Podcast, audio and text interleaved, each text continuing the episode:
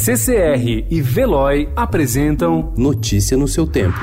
Caderno 2.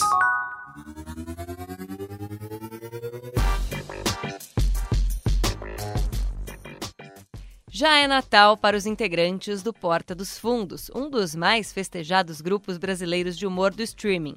O elenco já se prepara para escrever o roteiro do especial natalino, e neste ano será uma edição diferenciada. Agora, esse programa ganhou outra proporção, conta ao Estadão o humorista Fábio Porchat, um dos expoentes do grupo que, por conta do novo coronavírus, mudou sua rotina.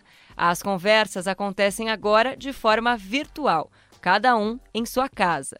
Eles também buscam um novo integrante.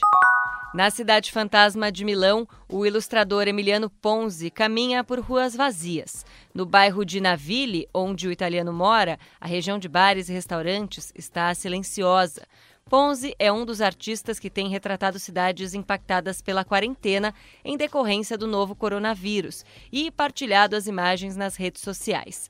O cartunista brasileiro Maurício de Souza entrou nessa campanha com um feito inédito e inusitado. No perfil da Turma da Mônica no Twitter, ele publicou a imagem do Cascão, conhecido por ter pavor de água, diante de uma pia, pronto para lavar as mãos. Uma volta ao passado atrelada a pequenas doses de Nostradamus. Rafael Coutinho revira o baú e tenta adivinhar o futuro.